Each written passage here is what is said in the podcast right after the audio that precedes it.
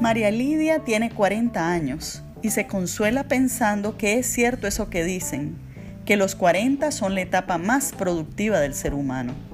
Quizá por ello se siente cada vez más identificada con la canción de Ricardo Arjona, Mujer de las cuatro décadas.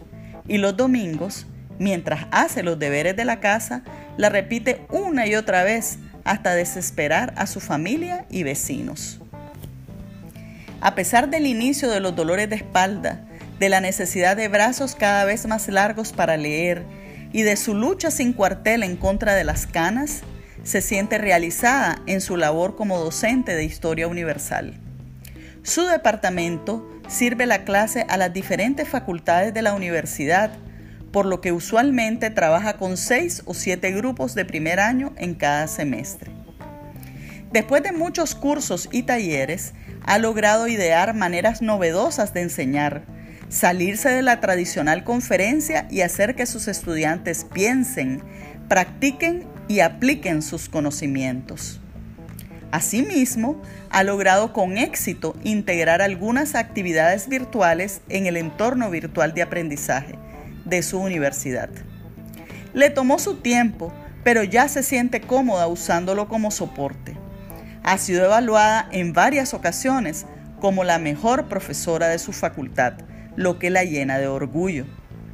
Sin embargo, nada la había preparado para la crisis que inició en abril del 2020.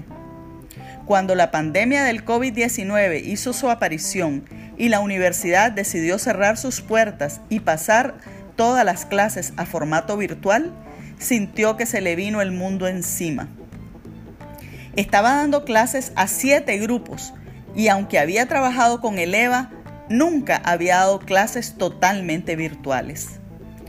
Lo primero que intentó hacer fue mantener su planificación tal cual la había diseñado, pasando las actividades presenciales a virtuales, usando para ello videoconferencias y trabajo en grupos. Sin embargo, al finalizar la primera quincena, se dio cuenta de que no estaba funcionando. De una parte, ella estaba agotada, de la otra, sus estudiantes no estaban respondiendo a las tareas. Muchos se ausentaban sin dar explicaciones de las videoconferencias y los que participaban de los espacios en línea no querían hablar. Todos parecían tener la motivación en cero. Por ello, en esta sesión de hoy, les proponemos que entre todos ayudemos a María Lidia usando todo lo que aprendimos en esta serie de sesiones sobre educación remota en emergencia. Para ello, hemos preparado un conjunto de ejercicios. En algunos casos, les pediremos que compartan a viva voz sus opiniones.